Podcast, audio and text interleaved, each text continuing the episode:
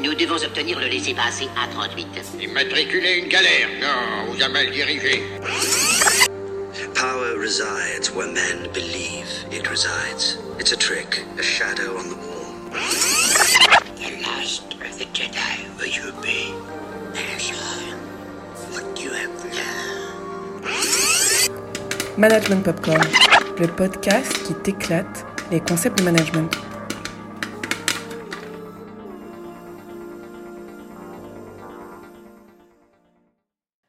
Bonjour à tous. Aujourd'hui dans Management Popcorn, on parle de l'hiver qui s'en vient, de dragons et de charisme qui part dans les flammes avec la série Game of Thrones et notamment on va s'intéresser tout particulièrement à la saison 8 qui clôture cette série.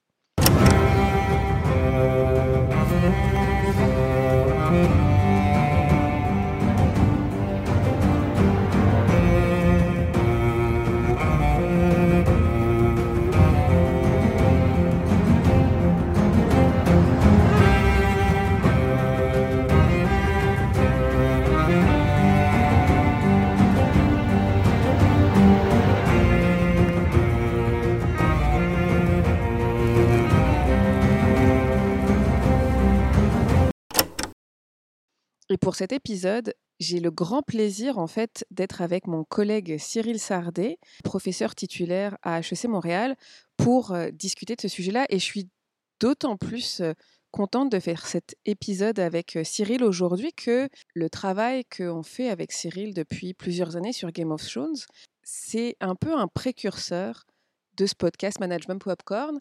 Game of Thrones, c'est la première œuvre de fiction, de pop culture sur laquelle j'ai travaillé. Et quand on a fi- eu fini de faire un premier travail avec Cyril euh, sur, euh, sur cette œuvre-là, ça m'a donné la piqûre, ça m'a donné le goût de euh, traiter de concepts de management avec euh, des œuvres de pop culture. Donc je suis vraiment très très contente, Cyril, de t'accueillir aujourd'hui pour euh, que l'on discute justement, qu'on revienne un peu aux sources et qu'on discute euh, de la série euh, Game of Thrones. Bonjour Marine, merci de, de m'inviter. Puis toujours un plaisir de travailler avec toi sur les sujets de management et autres. Donc Cyril, moi ce que je te propose aujourd'hui dans cet épisode-là, c'est que la série Game of Thrones, c'est clair qu'on peut parler de plein d'enjeux et plein de sujets, puis ça fait des années que, l'on en discute, toi et moi, mais je te proposerais qu'on on prenne un, angle un peu plus resserré et qu'on s'intéresse particulièrement au personnage de Daenerys et à la fin un peu tragique qui lui arrive dans la saison 8. Est-ce que euh, ça te va comme, euh, plan? Oui, ça me va euh, certainement, d'autant que Daenerys est un personnage doublement intéressant. Intéressant pour, je pense, ce que tu veux aborder aujourd'hui par rapport au, au charisme, mais aussi intéressant parce que c'est quand même une des premières représentations féminines de grande ampleur d'un leader charismatique féminin, ce qui n'est pas si fréquent que ça. Et donc, c'est un personnage qui est assez important de ce point de vue-là. Et justement, on, va parler de charisme. Alors peut-être euh, quelques petits éléments pour euh, d'où vient ce terme de charisme. Euh, L'inventeur du mot charismatique, c'est le sociologue euh, Max Weber, qui formule ce terme-là à partir du mot grec charisma. Et ce mot grec charisma, il signifie la grâce apportée par les dieux. Et donc Max Weber, qui est un sociologue des religions, s'intéresse à qu'est-ce qui donne la légitimité auprès d'une personne de- d'exercer une forme de domination sur une autre. Et ce qu'il dit, en fait, c'est que l'individu charismatique, c'est euh, la, personne à qui l'on reconnaît des capacités extraordinaires, surnaturelles, non accessibles au commun des mortels. En, d'autres termes, hein, c'est quelqu'un un peu plus grande que nature, euh, dont on attend que euh, cette personne-là fasse des miracles et que ces miracles soient vus, reconnus comme tels. Du coup, Daenerys, c'est un, personnage charismatique, Cyril? Ah, c'est non seulement un personnage charismatique, mais c'est c'est même un archétype d'un leader charismatique dans toute sa splendeur. Et toute la splendeur que permet justement une œuvre de fiction, c'est-à-dire de grossir les choses, en faire non pas des caricatures, mais d'en faire des personnages qui sont tellement euh, grossis que tout est plus visible. Tu parles de, tu parlais de charisme, d'être euh, repéré par les dieux, etc. L'un des, l'une des choses les plus évidentes que fait un leader charismatique et que doit faire un leader charismatique pour être reconnu comme tel, ce sont des miracles. Et s'il y a quelqu'un dans la série Game of Thrones qui fait des miracles, et qui fait même miracle après miracle, c'est bien Daenerys. Juste pour faire une euh, petite liste rapide, euh, elle rentre dans un bûcher, il passe la nuit et ressort indemne. Elle rentre avec des œufs de dragon et on ressort avec des dragons vivants. Elle fait cracher du feu à ses dragons, elle les chevauche, elle, euh, elle les dirige. Il y a quand même énormément de choses tout simplement miraculeuses que fait Daenerys. Qui est intéressant aussi d'un point de vue charismatique, c'est que c'est notamment pour ça qu'elle va réunir autour d'elle une petite troupe d'abord, puis de plus en plus grande, d'admirateurs, de fervents disciples qui vont, qui vont la suivre jusqu'au bout du monde. Et, en parlant de miracles, euh, Cyril, je te propose qu'on écoute un premier extrait de Jorah Mormont euh, qui suit euh, Daenerys depuis le début et qui parle, qui exprime à, Tyrion les raisons pour lesquelles il suit Daenerys. Why Daenerys? Why is she worth all this? As I recall, the Mormonts fought against the Targaryens during Robert's rebellion. You believe in anything? I believe in lots of things. Something greater than ourselves, I mean. The gods, destiny. You believe there's a plan for this world? No. Neither did I. I was a cynic, just like you. Then I saw a girl step into a great fire with three stone eggs. When the fire burned out, I thought I'd find her blackened bones. Instead, I saw her. Daenerys. Alive and unhurt. Holding her baby dragons. Have you ever heard baby dragons singing? No. It's hard to be a cynic after that. Et si je puis me permettre, justement, et c'est ça qui est vraiment intéressant d'un point de vue charismatique, c'est qu'on a parfois l'impression que c'est quelque chose que l'on possède, que c'est quelque chose qui appartient à la personne. On est avec et puis on l'a toujours. Et du point de vue de Max Weber, c'est pas du tout le cas. C'est quelque chose qui se produit à un moment lorsqu'on réalise le miracle. Et justement, Jorah est avec Daenerys depuis le début, mais ne suit pas Daenerys depuis le début. Pendant très longtemps, Jorah est simplement un espion engagé par les ennemis de Daenerys pour la surveiller. Et il va commencer à la suivre uniquement après ses premiers miracles, et de ce point de vue-là, c'est aussi intéressant. C'est-à-dire qu'elle n'est pas née charismatique, Daenerys. Elle l'est devenue lorsqu'elle a fait des miracles qui ont été vus, par exemple, par, par. Et donc, quand on se situe dans, dans cette lignée-là, quand on se situe à la fin des six premières saisons de la série Game of Thrones, Daenerys, c'est vraiment l'héroïne euh, de cette série et elle, est suivie par euh, beaucoup, euh, beaucoup de monde, d'ailleurs assez différent. Et les choses vont changer en seulement deux saisons, c'est probablement que plein de gens se mettent à la suivre librement pendant les six, premières, les six premières saisons. Et puis la saison 7, il y a encore des gens qui, se mettent à la suivre, mais peut-être pour des raisons un peu différentes. Et puis dans la saison 8, elle arrive plus du tout à se faire accepter par les habitants de Westeros et à créer cet engouement derrière elle. Alors dans la saison 7, on peut peut-être déjà discuter du cas de John, qui est la personne qui va se mettre à son service au sein de la saison 7. Il y en a quelques autres, d'ailleurs. C'est quoi un peu les raisons qui font que ces gens-là suivent Daenerys? Est-ce que c'est parce qu'elle accomplit des miracles? Si on regarde donc ceux qui, les passages importants qui vont suivre Daenerys à partir de la saison 7, je pense qu'on peut les séparer vraiment en deux catégories. D'un côté, je dirais les alliés dans sa conquête de Westeros, qui sont euh, Yara des îles de Fer, Elaria de Dorne, et puis euh, Olena Tyrell.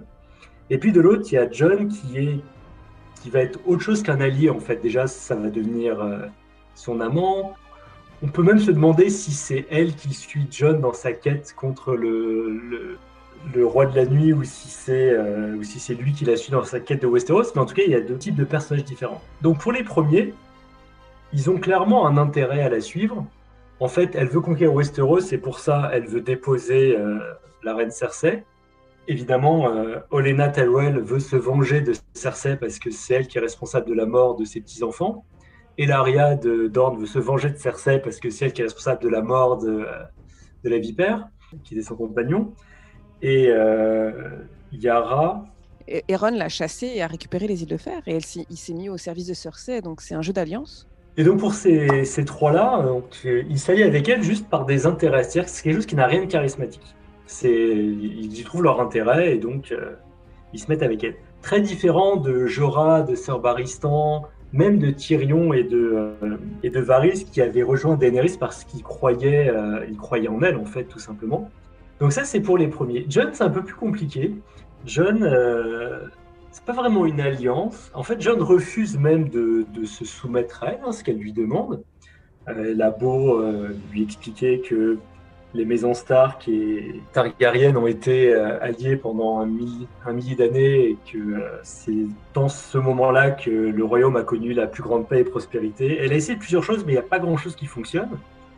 En revanche, ce qui va fonctionner, c'est que elle va, euh, elle va aller le secourir. En fait, elle va mener une mission de secours euh, John dans le Grand Nord quand ils sont encerclés par l'armée des morts-vivants. Et non seulement elle va aller le secourir, mais elle va perdre un de ses dragons en le faisant. Donc en fait, elle va, elle va faire un sacrifice énorme, hein, puisqu'elle considère que ses dragons sont ses enfants. Et à partir de là, John va accepter de la suivre. Mais donc, là encore, est-ce que c'est parce qu'elle a fait un miracle? Je suis pas certain. C'est vraiment parce que euh, il reconnaît un acte héroïque qu'elle a fait, un sacrifice important qu'elle a fait pour, euh, pour lui et pour sa cause, et que, c'est pour ça qu'il se met à son service. Et donc ça, c'est les gens qui vont euh, suivre Daenerys dans la saison 7. Donc comme tu le disais, pas forcément parce qu'elle accomplit des miracles. Et dans la saison 8, on a bien de la difficulté à trouver des gens qui vont se rallier à Daenerys. Et, et autant à Essos, elle était vraiment accueillie comme une émancipatrice, euh, voire même comme une mère, hein, euh, par les esclaves d'Essos qui euh, l'appellent Missa, Missa. Elle est la personne qui est capable de mener le peuple d'Osraki au bout du monde parce qu'elle monte sur des dragons et elle fait des choses extraordinaires. Mais à partir du moment où elle met le pied sur Westeros, c'est assez différent. Et je te propose qu'on écoute un, rapide extrait euh, où elle explique à John à quel point les choses sont différentes pour elle. Far more people in Westeros love you than love me. I don't have love here. I only have fear.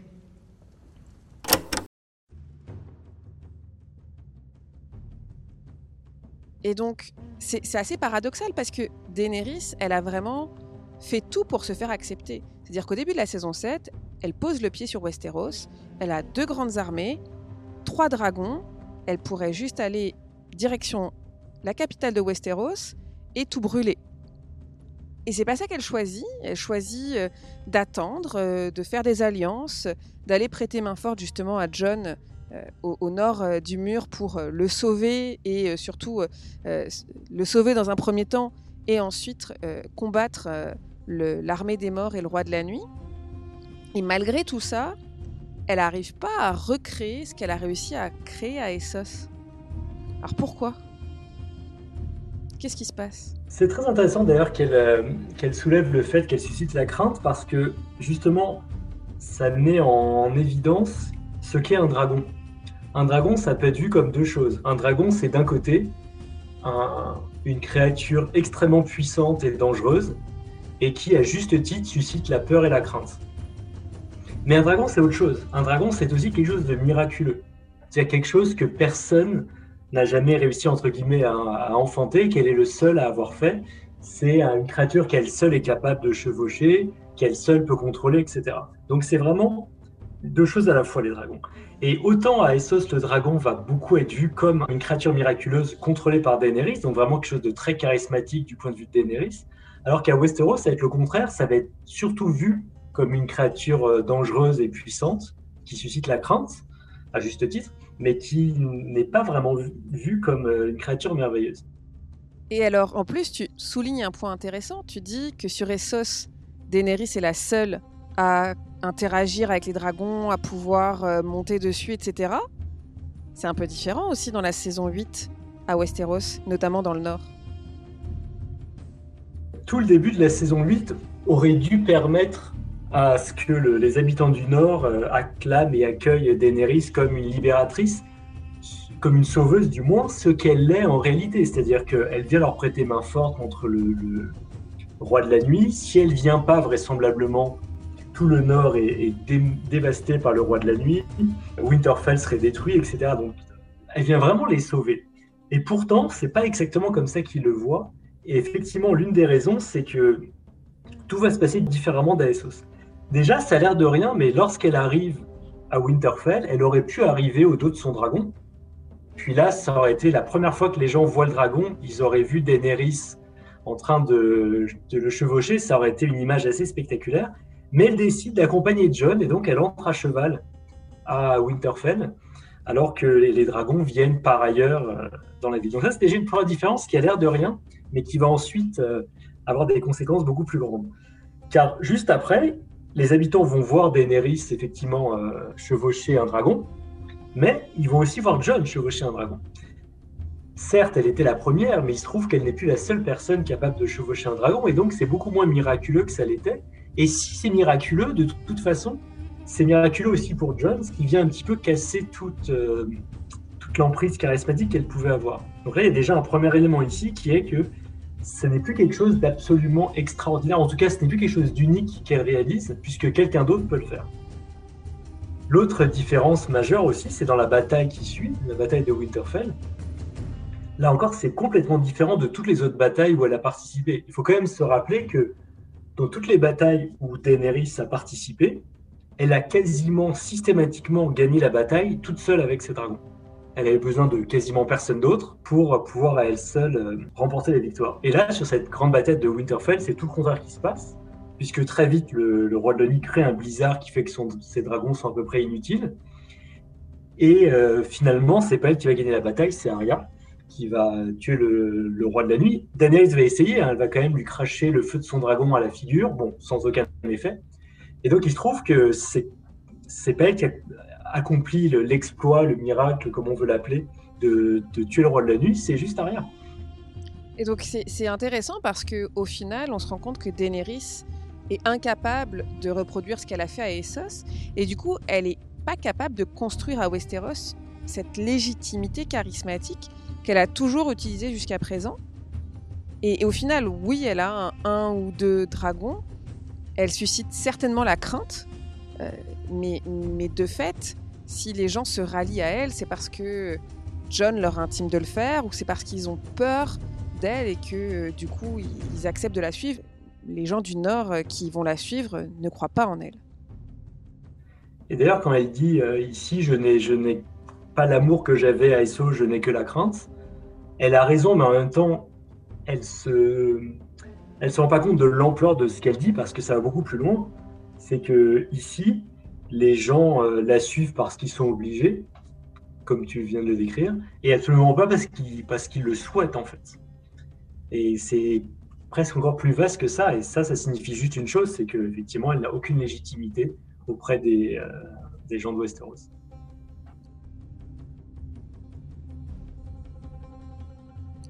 Et alors, cette absence de légitimité, ça n'explique quand même pas du tout ce qui va se passer dans l'avant-dernier épisode de la série, euh, où, euh, on se le rappelle, euh, Daenerys arrive avec son armée aux portes de la capitale de, Westeros.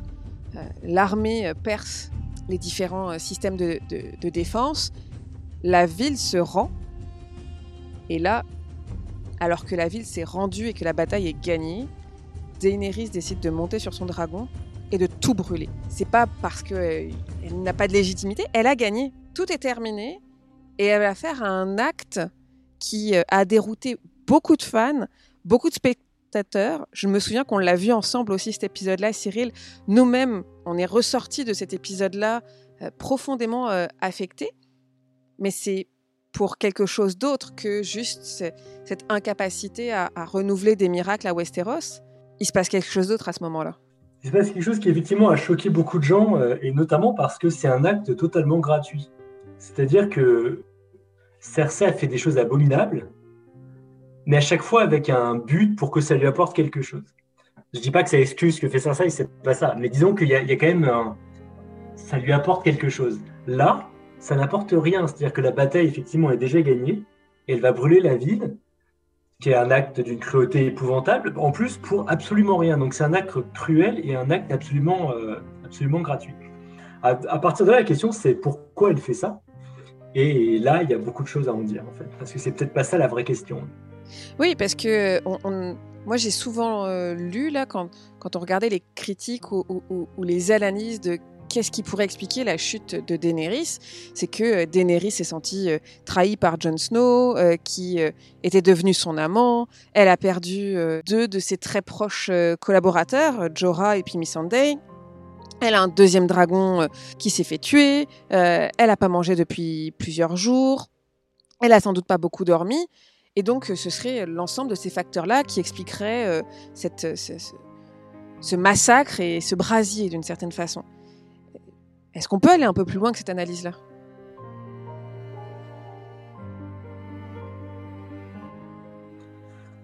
En fait, on doit aller un peu plus loin que cette analyse-là, parce que cette analyse est juste en train de dire, euh, voilà, Daenerys est humaine, et elle a pété les plombs. Et ça arrive. Et ça arrive, et, c'est d'une certaine manière, euh, si c'est ça, il n'y a rien de bien surprenant. Effectivement, tu as fait la liste de tout ce qui lui est arrivé. Euh, je ne suis pas sûr qu'à sa place, beaucoup d'entre nous euh, feraient, beau- feraient beaucoup mieux. En revanche, à sa place, la plupart d'entre nous seraient arrêtés. Et le vrai problème de Daenerys, c'est pas qu'elle ait pété les plombs dans cette situation qui était extrêmement difficile pour elle, parce qu'encore une fois, elle ce n'est qu'une humaine et comme tous les humains, elle est faillible et dans des circonstances comme celle-là, elle peut faillir. Mais que lorsque cela se produit, lorsque elle faillit, il n'y a rien pour l'arrêter. Et ça, c'est, quelque chose d'important parce que ça illustre la vraie euh, faille fondamentale, j'ai envie de dire, du leadership charismatique. C'est que, on l'a dit, hein, les gens considèrent que la personne euh, est unique, fait des choses extraordinaires, est choisie par les dieux, etc. Face à un leader charismatique, on se dit que c'est quelqu'un qui est plus qu'humain, qui est presque euh, un dieu ou une déesse. Et le problème, c'est qu'en vrai, là, non, c'est juste un ou une humaine, le leader charismatique. Et comme tout humain, il peut se tromper, il peut faire des mauvais choix, il peut faire des choses euh, catastrophiques. Et le vrai problème du leadership charismatique, c'est que quand cela se produit, il n'y a aucun garde-fou pour l'arrêter. Alors que si vous êtes dans d'autres types de légitimité, par exemple euh, la légitimité rationnelle légale, où en fait les gens vous suivent parce que vous avez euh, l'autorité de leur donner des ordres, si l'ordre est manifestement illégal, eh bien, vous arrêtez de suivre la personne en fait. Euh, Ce qui s'est d'ailleurs euh, passé, on fait un petit lien avec euh, toute une partie des responsables des élections ou des juges, y compris républicains, face à Donald Trump lorsqu'il a contesté les élections. C'est-à-dire qu'ils ils ont tout simplement considéré que l'ordre donné est illégal et ont refusé de le suivre. À l'inverse, si on est dans un mode plus dans la légitimité traditionnelle, là, il y a un certain nombre de coutumes ou un certain nombre de choses qui vont aussi permettre d'arrêter la personne. Certains, d'ailleurs, même épisode hein, aux États-Unis, qui ont dit qu'ils avaient prêté un serment sur la Constitution et qu'ils entendaient le, tenir. Donc là encore, des choses qui, permettent d'arrêter. En revanche, au niveau charismatique, puisqu'on suit la personne parce qu'elle est extraordinaire et parce qu'elle réalise des miracles et parce qu'elle est de fait choisie par les dieux, si jamais euh, ce- cette leader se met à errer totalement, il n'y a pas grand-chose à faire en fait. Parce que la source de légitimité de Daenerys réside en elle-même, et donc c'est très très dur à arrêter. Et d'ailleurs, on le voit bien dans l'épisode lorsque, euh, lorsque Vagré est en train de, on pourrait même pas dire d'exécuter, on pourrait pas se dire d'assassiner, en fait, tout simplement les prisonniers euh, qui sont là en respectant aucune règle, ni tradition, ni coutume euh, vis-à-vis des prisonniers, en expliquant que c'est la décision de Daenerys, et puis il n'y a, a rien à faire face à ça. Donc c'est très très dur d'aller contre. Et l'autre problème, c'est que le leader charismatique, dans ce cas Daenerys, est aussi extrêmement puissant, donc c'est pas non plus facile de s'opposer euh, de s'opposer à elle, difficile de se mettre devant le dragon pour dire non, non, on arrête de cracher du feu. Donc il n'y a pas la légitimité pour lui faire face, il n'y a pas forcément le pouvoir pour lui faire face. Et résultat, si jamais elle se met à, à errer, bah, il n'y a aucun garde-fou pour l'arrêter. Et, et cet enjeu, euh, il apparaît pas euh, juste euh, dans l'épisode 5 de la saison 8, c'est-à-dire qu'on peut euh, retracer un petit peu, si on revient en arrière, euh, à un moment donné, euh, Tyrion, euh, qui est donc euh, la main de la reine Daenerys, là, son espèce de premier ministre en, en quelque sorte, euh, avait déjà soulevé cet enjeu-là. This will be a difficult negotiation. We're sitting down with people who want to see us both headless. My sister's likely to say something provocative. And? And you have been known to lose your temper from time to time, as all great leaders do. When have I lost my temper? Burning the Tarleys, for instance? That was not impulsive. That was necessary. Perhaps. Perhaps. Perhaps the father needed to die and not the son. Perhaps they both needed time to contemplate their mistakes in the solitude of a cold cell. We had no time to discuss the possibilities before you ended their possibilities. One could be forgiven for thinking you're taking your family's side in this debate. I am taking their side. You need to take your enemy's side if you're going to see things the way they do. And you need to see things the way they do if you're going to anticipate their actions, respond effectively, and beat them. Dans cet extrait qu'on vient d'entendre, euh, Tyrion est, est bien au fait que euh, potentiellement euh, Daenerys peut euh, dévier, être impulsive, faire des choses euh, qu'on pourrait collectivement regretter par la suite. Et est-ce que c'est suffisant qu'il ait conscience de ça, à ton, à ton avis? Le problème de Tyrion dans ce cas-là, c'est que oui, il est conscient qu'elle peut effectivement commettre des erreurs graves, mais là où il a tort, c'est qu'il croit qu'il est capable de l'arrêter. Et d'ailleurs, euh, lorsqu'il discute avec sa sœur Cersei, il... un moment, Cersei lui dit Mais pourquoi tu la suis? Euh, Tu as dit qu'elle serait capable, d'ailleurs, c'est assez prémonitoire, hein. tu lui as dit qu'elle serait capable de brûler euh, Port-Réal. Et il répond oui, mais elle connaît, elle se connaît, et donc pour réfréner ses instincts, elle prend des conseillers qui sont capables de la réfréner plutôt que la pousser dans, dans ses pires travers. Mais là où il se trompe complètement, c'est qu'il surestime sa capacité à freiner euh, et à bloquer Daenerys. Oui, tant qu'elle veut bien l'écouter, il va pouvoir avoir un, effet euh, limitant sur elle, mais si elle décide de lui tourner le dos, il n'y a rien qu'il peut faire pour l'éviter. Et d'une certaine manière, lorsqu'elle brûle les Tarly, il a essayé de s'y opposer, mais, euh, mais ça, ne- ça ne fonctionne pas. Alors on peut se dire à ce moment-là, bon, c'est malheureux, mais d'abord le père Tarly était pas très gentil, hein, et puis le fils, oui, c'est vraiment regrettable, mais voilà, c'est un dommage collatéral. Plus difficile de tenir ce raisonnement une saison plus tard lorsqu'elle a euh, massacré euh, 500 000, per- enfin l'ensemble de la ville de Port-Réal, y compris les enfants. ça devient un peu plus compliqué. Mais c'est exactement le même, euh, le même scénario qui se passe. Alors, euh, quand, quand on a la fin de l'histoire et quand on voit cette chute de Daenerys, on aurait presque le goût de, rationaliser a posteriori, en fait, un certain nombre de ses actions et, de, relire différemment euh, cette trajectoire. Et c'est d'ailleurs, en fait, ce que fait euh, Tyrion dans le tout dernier épisode de la série euh, qui, euh, qui donc l'épisode final, là, qui conclut la série Game of Thrones. Je te, propose qu'on écoute cet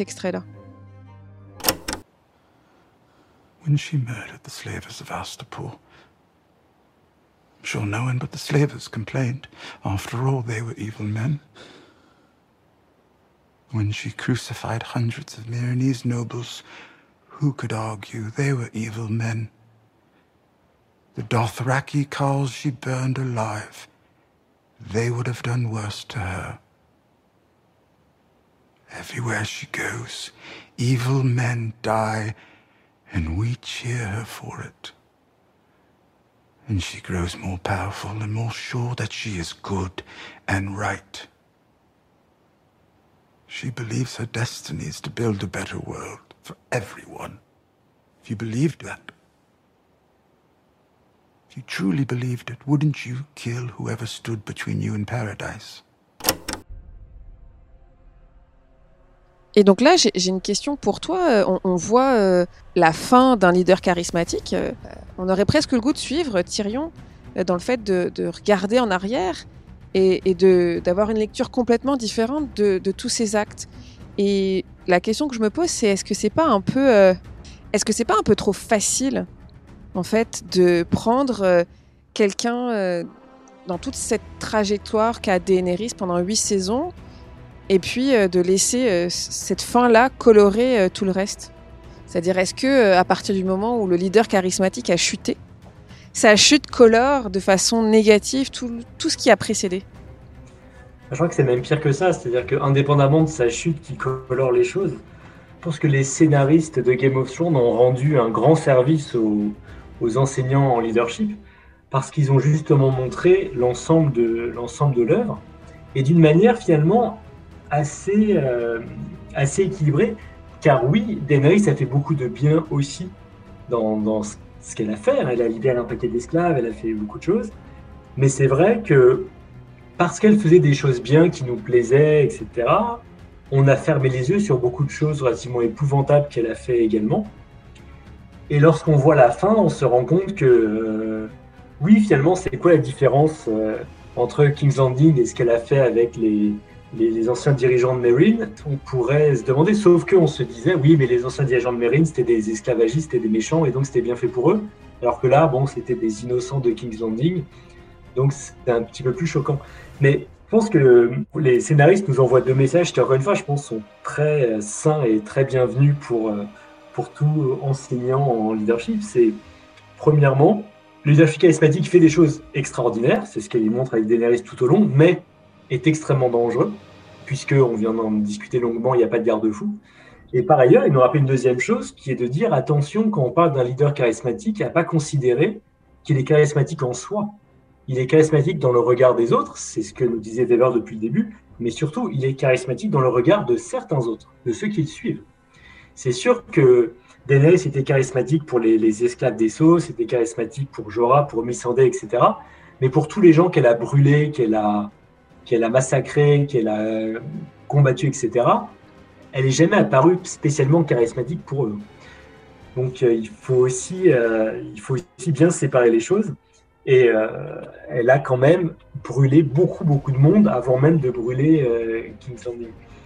Donc je pense qu'il nous envoie ces deux messages-là et, ça fait réfléchir, ça réfléchir, je pense, beaucoup les, tous les enseignants en leadership de dire, OK, on a enseigné beaucoup dans les années 90, 2000, 2010 le leadership charismatique comme un des modèles magnifiques de leadership. Oui, mais peut-être faut faire attention. Et peut-être dans les, dans les nuances euh, et, dans les, euh, les warnings que tu, que tu mets euh, autour du, leadership charismatique, il y en a peut-être un qu'on n'a pas encore pris le, le, temps de radresser. c'est le déni des, des suiveurs. Et, et là-dessus, je voudrais ramener le fait que suite à, cet épisode, donc l'avant-dernier épisode de la saison 8 de, Game of Thrones, il y a une pétition qui a été euh, mise en ligne par les fans pour euh, réclamer euh, ni plus ni moins que la réécriture complète de la saison 8 de Game of Thrones, notamment pour réécrire le traitement fait au personnage de Daenerys. Et il y a 2 millions de personnes qui ont signé cette pétition. Et donc, on, a quand même des gens qui sont dans le déni complet et total face à ce qu'est Daenerys dans, toute sa complexité et, dans tous ses bons et côtés et, ses, dangers et ses déviances potentielles. Qu'est-ce qu'on fait de ça? C'est aussi quelque chose de, d'extrêmement intéressant de voir la réaction du public face à Daenerys. Et quand je dis intéressant, je dirais même éclairant. C'est-à-dire que si pour un personnage de fiction pour lequel les enjeux, on peut quand même se le dire honnêtement, sont absolument nuls, peut susciter une telle colère au point pour, pour 2 millions de personnes, quand même, c'est pas rien pour une série. Demander à ce que la série soit réécrite par des scénaristes compétents, parce que c'est ça leur demande, sous-entendu, les scénaristes, c'est-à-dire en fait, euh, si je cite, euh, si cite l'actrice qui joue euh, Daenerys, hein, les, les, génies en fait qui ont créé la série Game of Thrones, vu comme incompétents par ces fans-là, on peut se demander quel est l'effet de ce leadership charismatique sur des vraies personnes dans le vrai monde. Qu'est-ce qui se passe lorsque les gens euh, suivent euh, de tout leur cœur un, leader charismatique qui se met à, déraper sérieusement? C'est aussi quelque chose euh, qui, peut, qui peut faire réfléchir, de, de voir effectivement qu'ils n'ont pas accepté la fin. Tout simplement, en fait, c'est-à-dire qu'ils ont vu l'épisode et ils ont dit non, ce n'est pas vrai, c'est pas ça, on va refaire la saison parce que on veut une autre fin et ça doit être une autre fin c'est quand même extrêmement fort. Ils pourraient dire c'est parce que c'était bâclé, c'est parce que ceci, c'est parce que cela. La réalité, c'est parce que la fin ne leur a pas plu. C'est-à-dire que ils voulaient pas, ils voulaient pas de ça comme fin pour Daenerys. C'est ça justifie qu'on demande à refaire la, série. C'est assez intéressant. Et tout à l'heure, tu as commencé à faire des liens entre euh, certaines manifestations du leadership charismatique et euh, ce qui peut se passer euh, pour nous de l'autre côté de la frontière, aux États-Unis. Et tu parlais d'un refus de la fin de l'histoire dans le cas de la série Game of Thrones. Est-ce qu'on peut faire un parallèle avec le refus d'un certain nombre de supporters de Donald Trump de reconnaître un résultat de l'élection américaine de 2020 euh, Donald Trump était certainement quelqu'un qui s'appuyait sur le leadership charismatique auprès, encore une fois, on l'a précisé il y a quelques minutes, hein, auprès de ceux qui le suivaient, on ne parle pas des autres. Je ne parle même pas de ses alliés euh, républicains au Sénat, qui sont des alliés qui ne sont pas des suiveurs. Hein. Ils s'étaient alliés avec lui parce qu'ils avaient peut-être peur, parce qu'ils y voyaient leur intérêt, pas nécessairement parce qu'ils le suivaient. Mais je parle de, des suiveurs, de ceux qui le suivaient intimement convaincus que, euh, de, son charisme et que c'était quelqu'un d'extraordinaire. Et exactement comme les fans ont refusé cet épisode, ils ont refusé l'élection. Ils n'ont pas demandé à ce qu'elle soit refaite, mais c'était presque ça l'idée derrière, c'est que c'était pas possible, ça correspondait pas à, leurs attentes, c'était pas possible dans leur, euh, dans leur monde, et donc euh, ils ont juste refusé l'élection comme, euh, comme les fans ont refusé les choses. Et je pense que c'est important parce qu'on est beaucoup à expliquer, voilà, Trump a, mis le doute sur l'élection, a dit qu'il avait gagné. On a beaucoup mis sur lui ce qu'il a fait, ce qui est vrai aussi, hein, c'est pas du tout pour, pour dire que c'était pas vrai. Mais ce que je veux dire par là, c'est que quelqu'un d'autre que lui aurait dit que euh, l'élection était mal faite. C'est pas le premier, je veux dire, avoir contesté une élection. La plupart du temps, la conclusion, c'est mauvais perdant, personne euh, sans envergure, terminé, on n'en parle plus. Mais là, ça a vraiment pris. Et ça a pris pas seulement par ce qu'il a dit, ça a pris par le type de leadership qu'il euh, exerce sur certaines personnes, qui font qu'ils ont refusé. Ils étaient, il n'a fait que leur dire ce qu'ils qu'ils voulaient entendre. Et, euh, et on a à peu près la même, la même fin, c'est-à-dire des fans qui refusent l'épisode et des électeurs qui refusent l'élection hein, sur un processus extrêmement similaire.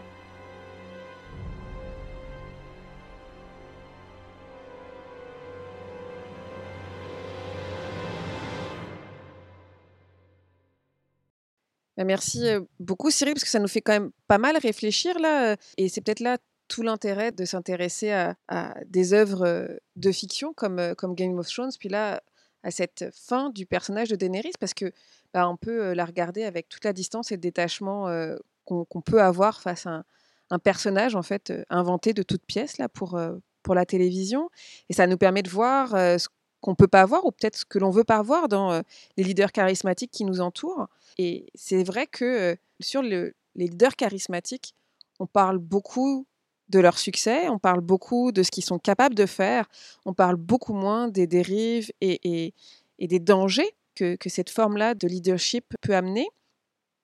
Et je suis d'accord avec toi que ça devrait nous faire réfléchir sur euh, le type de leader que l'on veut suivre euh, dans la vraie vie et sur, euh, bah, nous, c'est sûr, on est aussi des enseignants, donc sur le, type de modèle qu'on valorise dans, dans nos enseignements. Tonight,